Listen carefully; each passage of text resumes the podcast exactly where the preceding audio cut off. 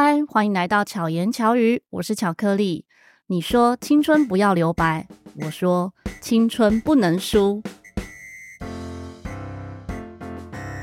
今天邀请到的这位来宾呢，他的青春应该是没有输过。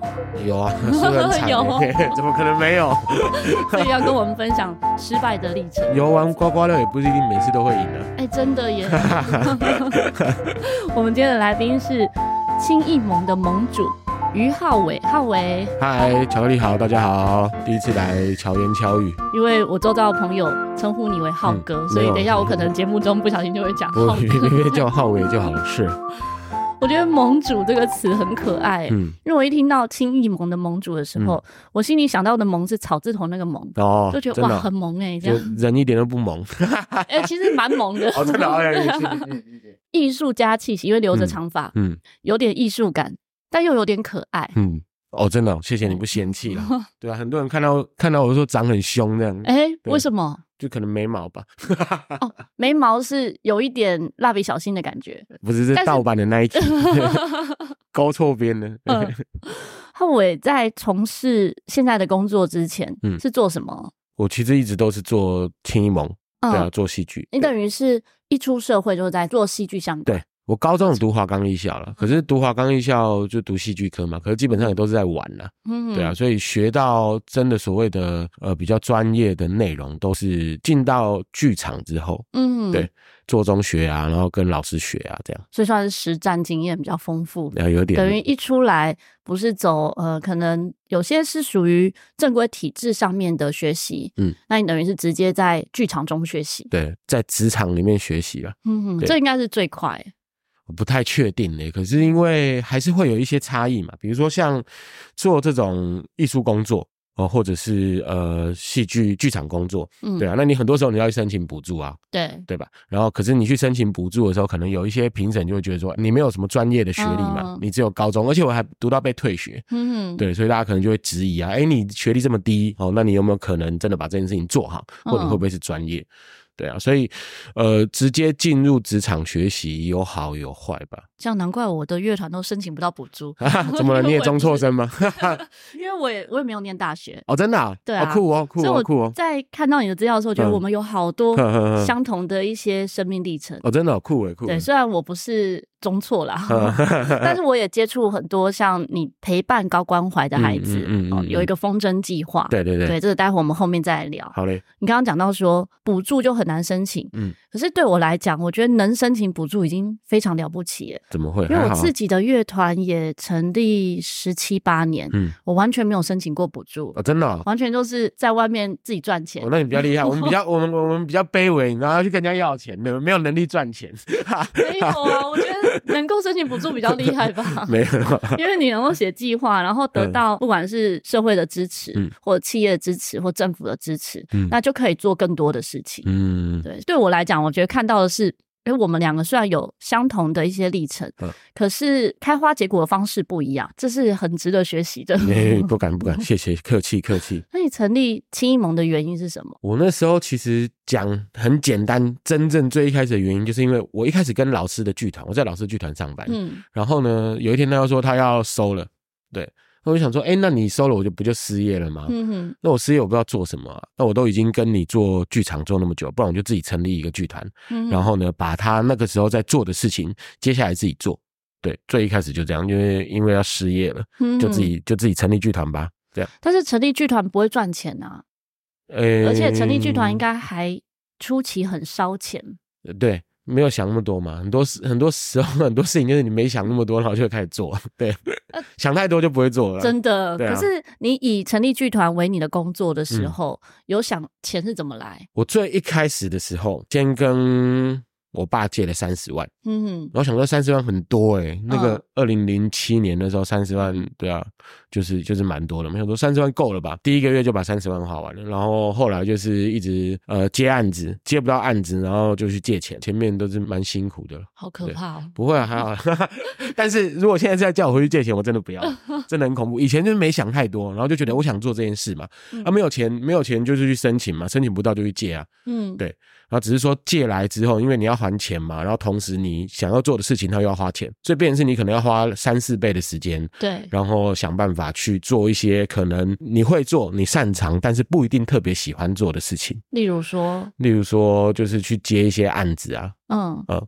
案子是指说很多也是属于戏剧类的，就是活动，就是什么帮人家办园游会啊，然后什么有的没的都有。所以只要能赚钱的，然后属于你可以执行的内容，就会去尝试。对啊，对啊，我觉得这真的很有同感。我也是在二零零七年的时候开音乐教室哦，那个时候是跟人家合伙，可是我的合伙人呢说我一定要出钱，所以我是跟他出对等的费用。嗯，但是在那个时期，因为我们年纪差不多嘛，并没有那么多钱。嗯，我家人不要借我钱。真的，然后我家人觉得说我要做这件事情要靠自己的力量，嗯，但我也很感谢家人没有借我钱，因为如果是家人借我钱，我可能那个还钱的动力，嗯，会稍微弱一点，因为 真的 开音乐教室是不赚钱的，嗯，前面大概三年都是没办法打平的那种状态，那后来跟你一样，就是真的是到处。一直教学啊，或者是教课之类的时间就排的非常满，然后把那个钱赚回来再还给借我钱的人。对啊，对啊，对啊，对，所以能够体会你说的那种真的一直在被钱追着跑，有啊，很多感觉，有有有有以前因为做剧团不是只有自己一个人嘛，因为你你可能还会有很多对对对，一个行政的人员啊，然后演员啊，技术人员啊，对啊，所以之前比如说呃演出完之后没有钱，我可能。已经演完了，隔了一年了，嗯，才有钱把去年演出的钱结给人家。哦、真的，对啊，这个如果没有接相关工作的人，可能难体会。突然想起一次很好笑，就是那个过年嘛。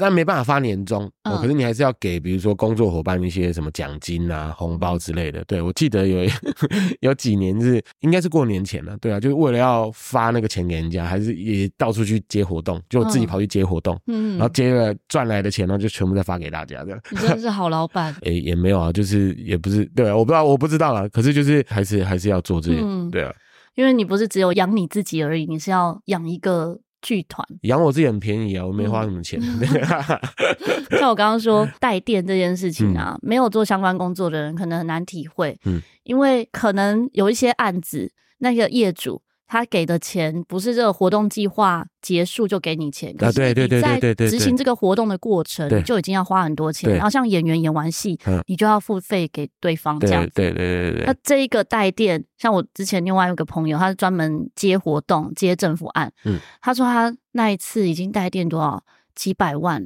对，可是一些业主都不给他钱。对啊，很 可怜。然后他说他差点就是快要撑不下去了，这样。很多他们结案就是不知道干嘛，就是钱。对啊，就卡着很久。他明明就有钱，对，那为什么不给呢？对对 对对对对对。我觉得后面的那些结标要写的执行计划书也是很困难，也是很辛苦的。就是看他的格式是怎么样，对，因为有些时候，比如说你去提案，那发案子的人有他们的逻辑，嗯，对，比如说你要接这个案子，你会有你自己的想法，那语言对不起来嘛，所以中间那个磨合就很蛮麻烦的，哦，对啊，所以就理解一下对方要什么这样。所以每一个标案的写法都会不太一样，呃，一定不一样。可是我其实也没有什么在做标案啦，就是说只是喜欢做自己想做的事。嗯，那我刚刚讲就是说，哎，我可能必须要去做一些我不喜欢做的事情，然后赚钱。可是所以我就我也不太特别所谓的去标案，就是人家找我，嗯，对，问我要不要做，问我可不可以做这样，就请你执行某些计划。对对对对，类似这样子。这个可能比较符合你自己的内心。对，可是它就是会变成是不一定条件每一次都那么好哦。对，或者真的不一定是自己想做的。对啊，对。那开始轻艺盟之后，嗯，这个组织。初期大概有多少人？我最一开始成立的时候是四个人、五个人吧。嗯、我找我高中同学，嗯哼，然后还有以前算是教过的同学，然后来了之后，就是慢慢的人就开始越来越多，越来越多，越来越多。呃，那是加兼职的团员，不是正职的，嗯、最多大概有二三十个人吧。嗯哼，对。那像你们在演戏剧，嗯，在规划筹划一些戏剧的时候，嗯，是轻艺盟本身就有一些固定每年要有多少个戏，嗯，这样。子还是用什么样的方式去呈现？呃，我们其实没有那么热衷的推自己的创作，嗯、我们都在做一个从以前从我开始在老师那边，然后到现在一直每一年固定做的一件事情是花样戏剧节。嗯哼，它就是一个给全台湾高中的戏剧社的同学，他们如果想要参加的话，就可以来报名这个活动。嗯，然后报名这个活动，我们就提供半年的免费的专业的剧场的培训。嗯，然后呢，他们在培训完之后，每一个团队会演出一个一小时的舞台剧，自编自导自演，甚至连接待观众。都要自己来。那这一些过程当中的这些剧场的知识哦，跟专业的内容，就是我们负责来教他们。这样，嗯，对。所以团队中就比较多可能老师的角色，类似像这样子。嗯，对。那会有示范演出自己的剧，还是说都是以教学为主？主要都还是会以所谓的教学为主了。嗯，因为自己做戏的话，要花的时间心力也很多。对，而且我讲真的，我自己也不是说我喜欢教学哦，而是我比较喜欢这件事情。嗯。因为我觉得这件事情相对重要，意思就是说，其实你在台湾，你看到，因为我们在做所谓的青艺盟，就是青少年，台湾没有什么青少年剧场了，嗯，真的不多，真的不多。对，我当然当然不是说完全没有，而是说它相对的发展没有所谓的商业剧场或所谓儿童剧来的那么蓬勃。嗯，对，所以那我觉得，呃，第一个事情是因为当然我自己高中是读戏剧科，然后所以我就会知道，就是说，哎，戏剧这件事情对青少年这个阶段来说，可以有很多不同面向的帮助，嗯，不只是他去学所谓专业，嗯，他在剧场里面他其实可以学着怎么样跟人相处互动嘛，对，那这些事情他都可以帮助他在成长的过程当中，能够有一个好的机会去体验，甚至跟他分享一些我觉得良善跟正确的价值观，嗯，对，所以这个会是我们自己呃青艺盟自己或者我自己。个人本身喜欢做这件事情的原因，嗯，对，花样戏剧节，嗯，是属于让全台的高中生们自主来参加的，对，等于他可能对戏剧本身就是有兴趣的，对，所以来参与，嗯，可是风筝计划就不是这样，对，他算是你们带给他们的，嗯，所以参与的这些孩子，我觉得要让他愿意演、愿意配合，是很困难的一件事，嗯嗯嗯，对啊。不太一样了，因为花样它是针对一般的全台湾的那种高中职的戏剧社，风筝计划是针对那种特殊境遇青少年。那哪里会有这样子的小孩子？他可能在安置机构，可能在少管所、感化院，然后或者是在所谓中介学校。嗯，那他们基本上本身个人会去到那样子的地方，就是不愿意了。对，对，他可能对什么学习通通都是否定的。对啊，就是不一定会有兴趣嘛。那我们进去就是把戏剧课带到这样子的机构里面去，嗯，然后呢，陪伴这些小朋友。对，那是怎么样让他们动起来？怎么样让他们动起来？就是 因为好，比如说像我之前，嗯，我之前也教过三年多的高关怀班，嗯，那当时的那个辅导室呢，请我去教的时候，我是以陶笛的专业，嗯，可是你想，国中生，嗯，要吹陶笛，对他们来讲是不不酷的事情，嗯，尤其他们又是被动学习，嗯，他们根本一点都不想学任何东西，嗯，然后又是已经被退学的孩子，嗯。所以我根本不是在教陶笛，嘿。我是用各种方式让他们知道我爱他们，呵。就我在乎他们。呵。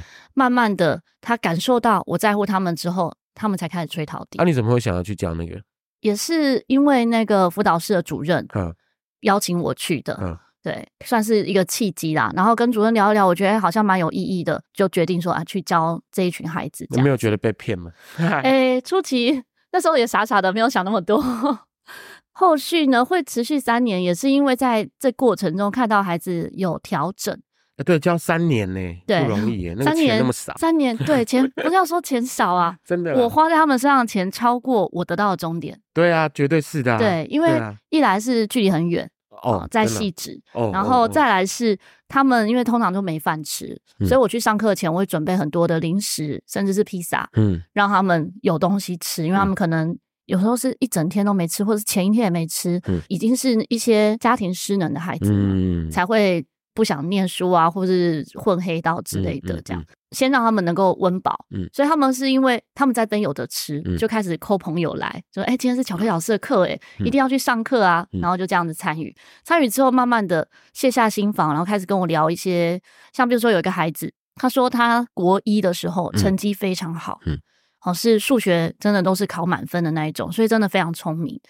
但是某一次不知道老师误会他还是什么，他又决定从此都不要念书，嗯，然后变成被退学这样子。嗯，嗯，嗯，对，所以每个孩子都有不同的故事，有些当然是笨笨傻傻的被 骗去走歪路这样，那、有的是很聪明，嗯，但是走这条路。嗯嗯嗯，这样在他们身上慢慢的，哎、欸，他分享生命故事，然后彼此卸下心防之后，开始才愿意吹陶笛。嗯，然后可以完成一些曲子，这样酷诶，酷诶。可是这个过程对我来讲是很辛苦。第一年是这样，嗯、可是第二年很难，嗯，因为每一年的孩子的状况都不同，对，然后是越来越难教，嗯，甚至是越来越不想要听你讲话，嗯，那时候克服的状况是因为第一届的孩子回来教训第三届的，嗯，然后他们就乖了，然后就听我的话，嗯、他们就说：“哎、欸，我们最爱巧克老师、欸，哎，你竟然还这样不听他讲话之类的。嗯”嗯，可是，在你们的状况里，其实应该又不一样，然后这些孩子又可能更多不同的状况。对啊，所以你怎么开启这个对话？哎、欸，都就是跟他们一样就好，跟他们一样频率就好了。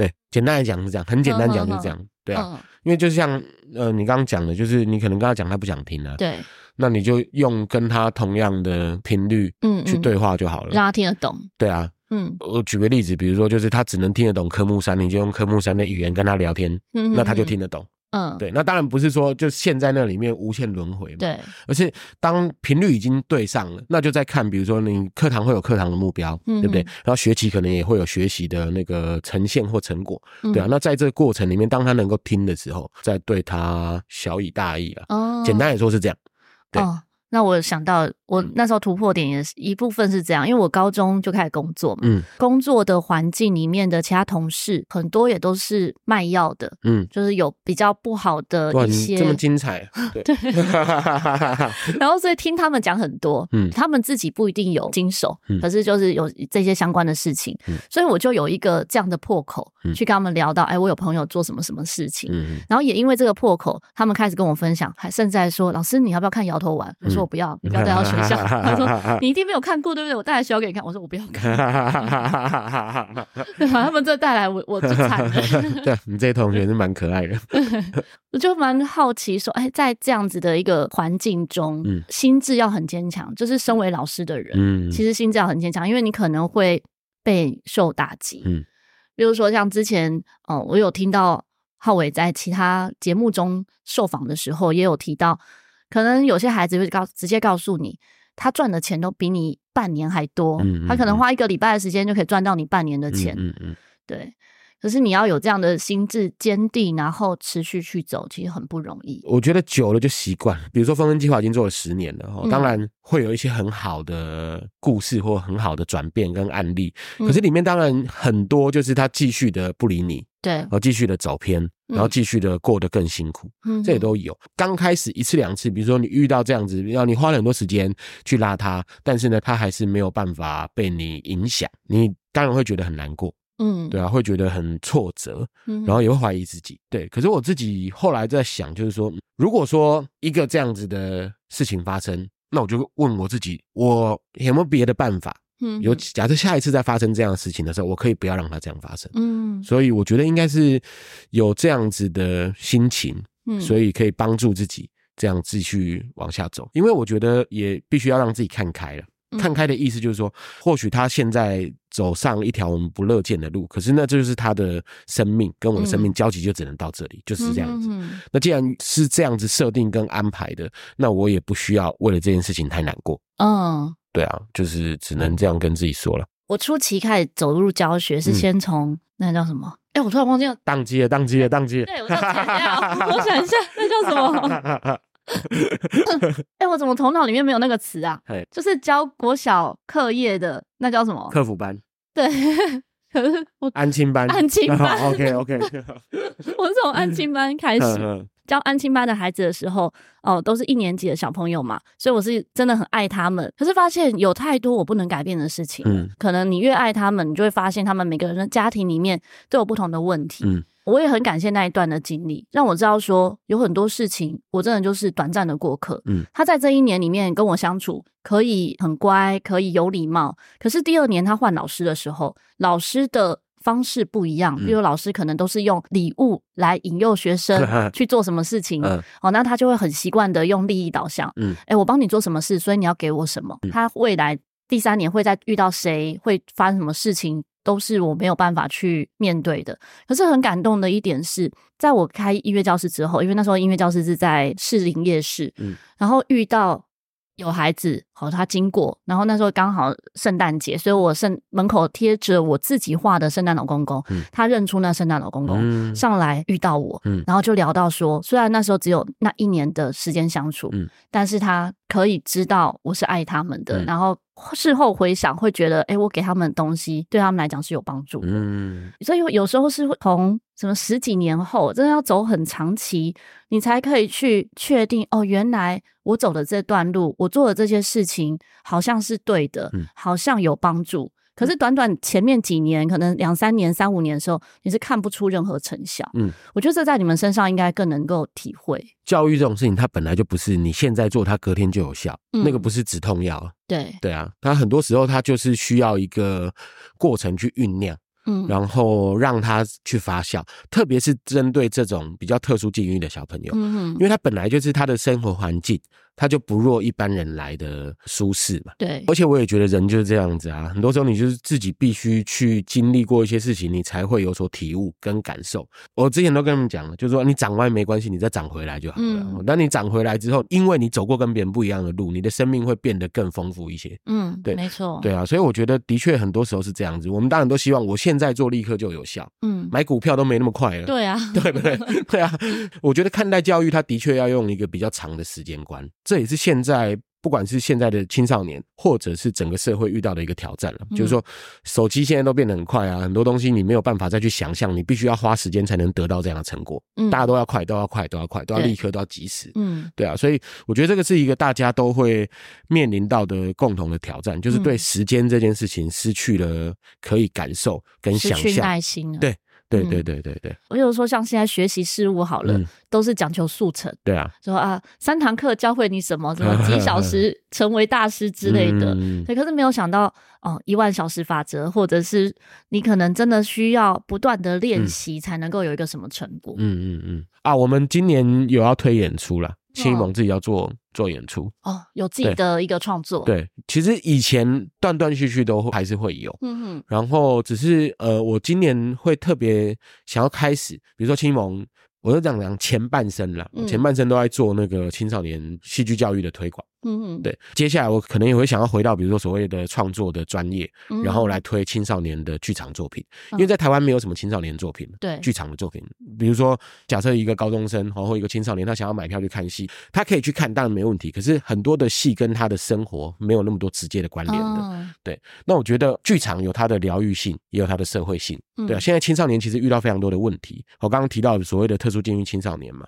那现在其实也有很多的小朋友，他们其实对于情绪的梳理，嗯，也会有很多的障碍，对，所以才会有那么多新闻，比如说有人跳楼啊，有人干嘛结束自己的生命等等之类的，对啊，那甚至是比如说一言不合哦，然后呢就会用一些比较极端的行为，嗯，然后来表现或抒发他们自己的情绪。那我觉得剧场是有这样子的功能的，当然戏剧它创作它一定要有它所谓的艺术的专业，可是我觉得艺术专业之外，它可以发挥的价值就是刚刚讲到有疗愈性跟社会性，帮助青少年可以梳理自己的情绪。嗯，所以我们接下来今年十一月的时候会推一个剧场作品，对啊，那专门在讨论青少年情绪的梳理的议题。对，这个可能一般人比较难去连接，因为我们平常看戏剧的时候，我们是以观看的角度来去思考。例如，像我最近很喜欢的葬送的芙莉莲，嗯，你可能可以从芙莉莲身上看到自己，嗯，我们会有这种代入感，嗯，但是。演戏这件事情的角度又不太一样了，因为我自己也上过一些戏剧课，嗯、我觉得演戏的时候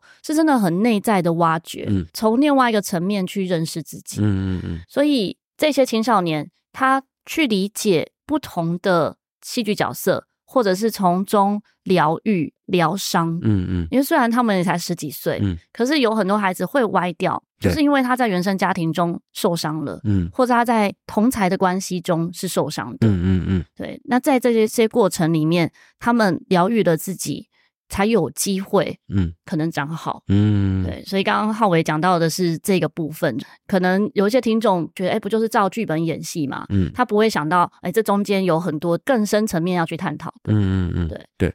这些孩子在演戏的过程，可以跟大家分享印象深刻的例子。有啊，其实很多啦，不管是他们在上课的过程当中，还是他们演戏的过程。嗯、那当然，我觉得最重要的事情是，假设他今天哦、呃，比如说我们带着他们去演出，嗯嗯，演出的时候，我们一定会邀请他们的呃家长嗯，如果还在的话，就是邀请他们来看。嗯，很多家长他们都是来到现场才会发现，哦，原来我的孩子可以做到这样子的程度，或者是他可能平常在家里面的环境比较没有机会可以跟小孩子对话。嗯，可是当他看到小孩子站在舞台上面哦，然后演出，然后讲很多他心里面的话的时候，很多爸妈对于孩子的印象会改观。嗯，对啊，那我觉得这也可以帮助他们自己的，比如说家庭的关系，嗯，有另外一种方式可以突破。那甚至是经营，嗯，对啊，所以我觉得其实呃，在这里面其实很多很多这样子的故事，跟很多我觉得你看了也会觉得很感动的画面，嗯，哦，那这些事情我觉得它就会更加深，比如说我自己对用戏剧去陪伴这些特殊境遇的小朋友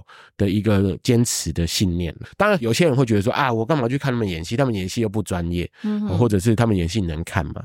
可是我觉得要看的并不是只有这个点，可以被拿来。讨论嘛，嗯，艺术它有很多不同的功能嘛，对，就像你的音乐的这个选择这条路，嗯、对啊，它也会有很多不同的功能，并并不是只有比如说啊，你演奏的好不好，对，对啊，它其实可以带给欣赏的人或者参与的人，透过这个美的力量，可以有很多不同的感受会发生。没错，我举个例子来说，嗯、我之前教过一个学生，六十几岁，那时候我还有在教钢琴。他弹琴的时候呢，非常的慢，因为他很确认的弹每一个音，然后弹对，比如说河水和咪，嗯，哆，咪，嗯，哆，这么慢。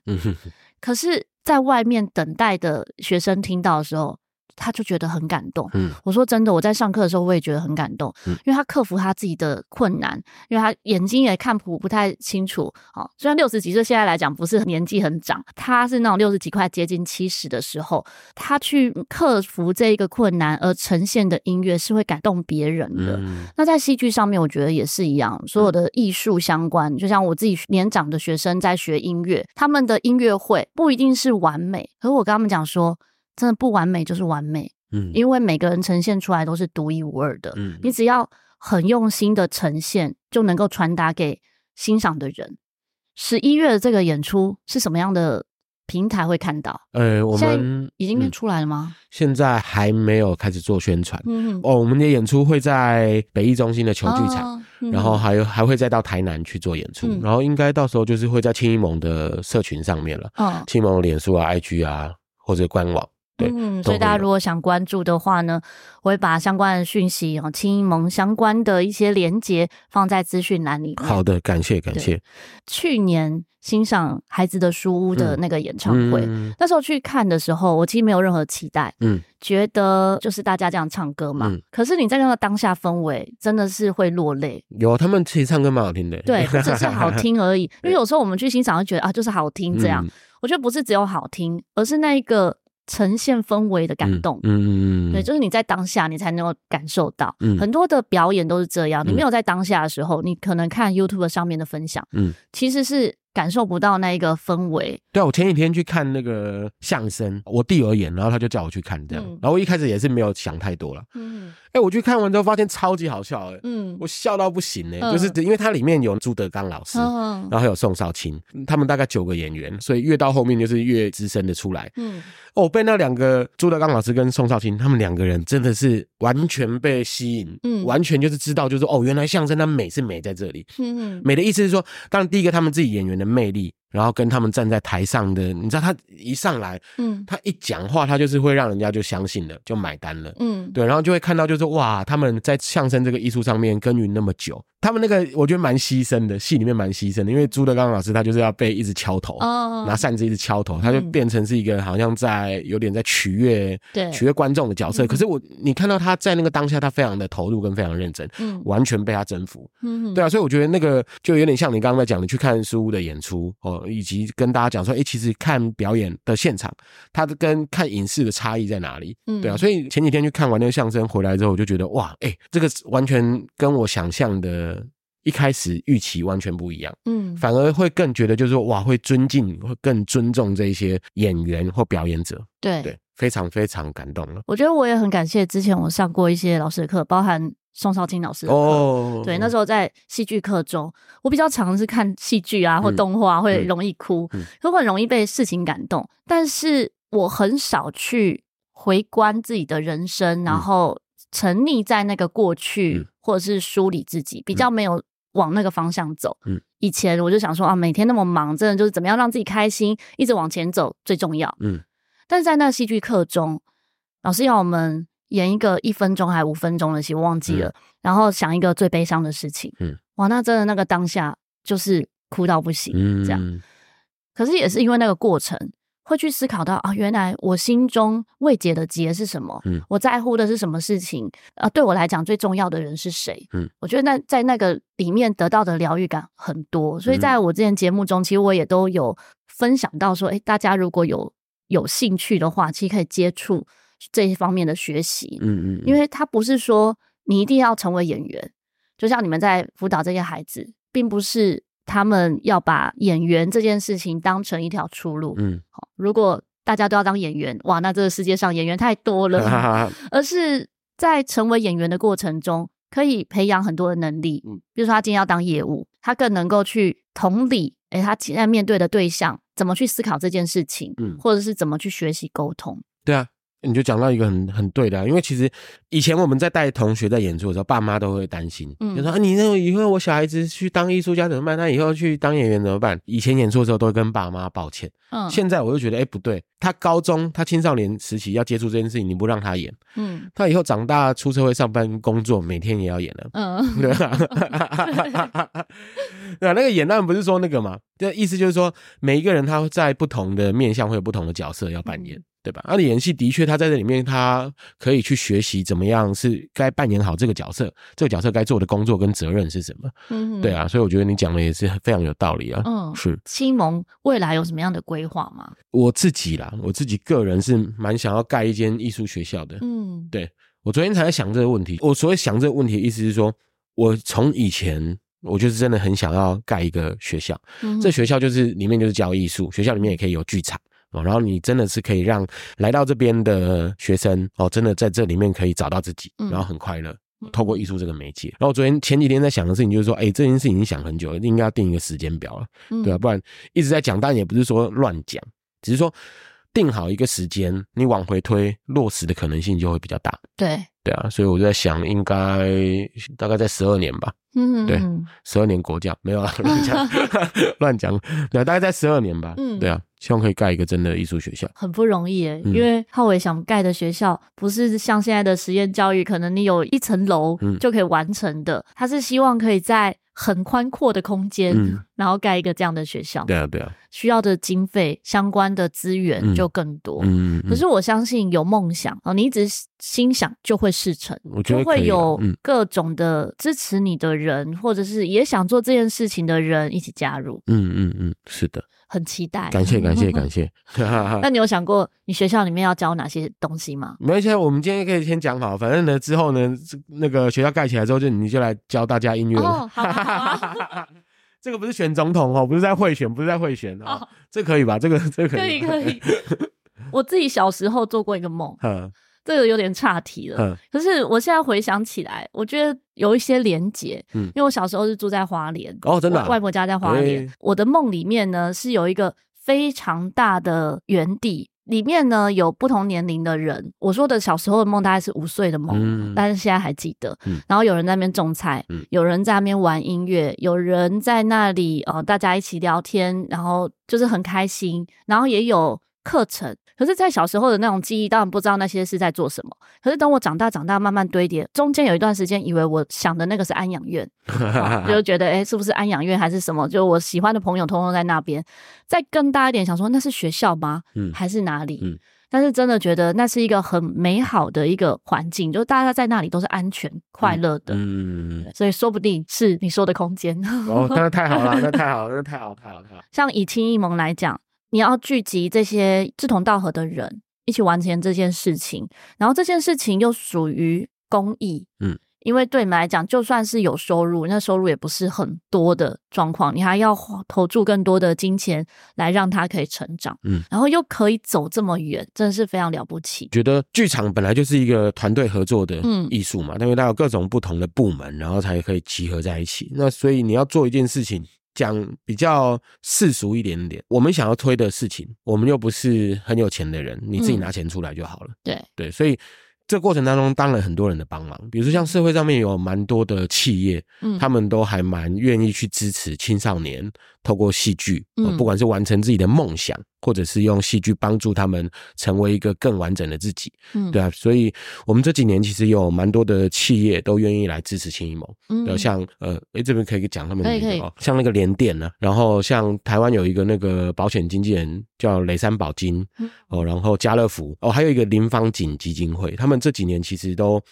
呃，我觉得我们也蛮幸运的，就是他们会认同，就是从青少年哦这个阶段给他们一些不同的正向的影响，所以他们也都会愿意支持我们的计划，嗯，好像戏剧节啦、风筝计划啦等等的。我觉得要完成一个事情，它当然不可能只靠一个人或一个团体。青艺盟会能够走到现在，其实是非常多的朋友支持。嗯嗯，对，然后信任，嗯哼，那甚至包括比如说我们会有一些小额的定期定额的捐款人，嗯，所以一般民众也是可以捐款的。可以啊，可以啊，有没有人在嫌捐款多？没有，开玩笑啊。因为尤其像前面经历疫情，嗯，其实很多团队都走得很辛苦，对，对对，你没有什么机会发表，嗯，就也不会有什么收入的来源，嗯，但是这一些团队都还要一直持续撑着，嗯，才有可能有不同的发展，这样，对啊。是的，所以如果你是支持青艺盟的计划的话呢，不一定要花很多的钱，对，可是你有这个心意，就可以让一件事情越来越好的发生。是的，那有时候可能大家听到我们在分享，会觉得哎，好难想象那些历程哦。嗯，代表你是非常幸运的人，嗯，因为我们很幸运，所以可以走在一般人所谓的正轨上面。嗯嗯，可是有很多的孩子，或者现在青艺盟接触的这一些，也许高中生。他可能现阶段是正常的状况，嗯，可是你很难讲什么时候会有什么样的诱惑让他走歪了。但如果他心中有一个好的种子，像青艺盟在做的事情是把这些良善种在这些孩子身上，他有这个好的种子，他就有机会让好的种子发芽。嗯，可能他走出去歪掉，但还有一个管道让他可以回来。嗯。是的，最近就是啊，我们那个花样戏剧节今年七月会在那个南海剧场演出，对啊，那个欢迎大家可以七月的时候一起来看花样戏剧节的演出。会有多少组的？我们这几年哈，全台湾大概报名每一届四五十个高中。嗯对，今年大概有七十个。哇塞！可是因为你知道，巧妇难为无米之炊了，对，所以我们最后会从这七十几个队伍里面选最后十强出来。嗯，对，所以七月的时候呢，会有十个来自全台各地的高中戏剧社，然后带来每一个学校带来一部一小时的剧场演出。嗯，然后我们每一年都会有个主题，今年的主题叫做“活着”，嗯，讨论活着这件事情。嗯，活着背面翻过来就是永续了。嗯，对，永续的意思。对啊，那当然，我觉得活着它有。另外一层意义，也可以带着这些小朋友去讨论到刚刚其实前面讲到的那个情绪议题的梳理。嗯，对，很多时候你看那些比较负面的那些社会新闻，嗯，很多时候并不是说这个孩子他真的有所谓的状况，嗯，很多时候他就只是一个坎过不去，对，就只好用这种最极端的方式。他觉得。啊，这就是一个选择。对对对对对，或者他觉得没得选择了，所以只能这么做。对对啊，那我觉得这个活着这个题目的意义啊，我觉得一方面当然是扣连大家在意的永续议题，另外一方面，我觉得也可以带着青少年用不同的角度去思考现在面对到的困境。嗯，对，是的，真的，不管是经济、情绪，其实我们生活中有太多大大小小的事情都可能阻碍你活着。嗯嗯嗯，我们算是幸运的。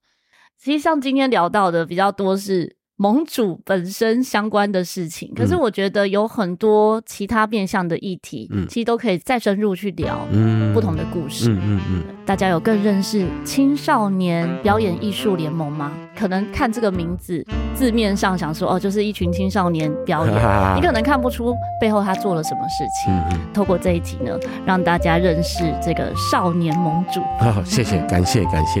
这一年中应该有大大小小不同的活动，对不对？对，对，是大部分活动都是一般人也可以参加的吗？嗯，像花样的话，我们每个月都会帮这些同学办课程。嗯，那这些课程当然他会主要针对他们要做创作演出。嗯，但是如果大家会有兴趣，比如说你想来现场看看，嗯，因为像我们这几年开始啊，很多时候其实是办给高中生的课程，他们的爸爸妈妈也会跟着一起来。嗯，对，所以我觉得也是一个蛮有趣、蛮好玩的。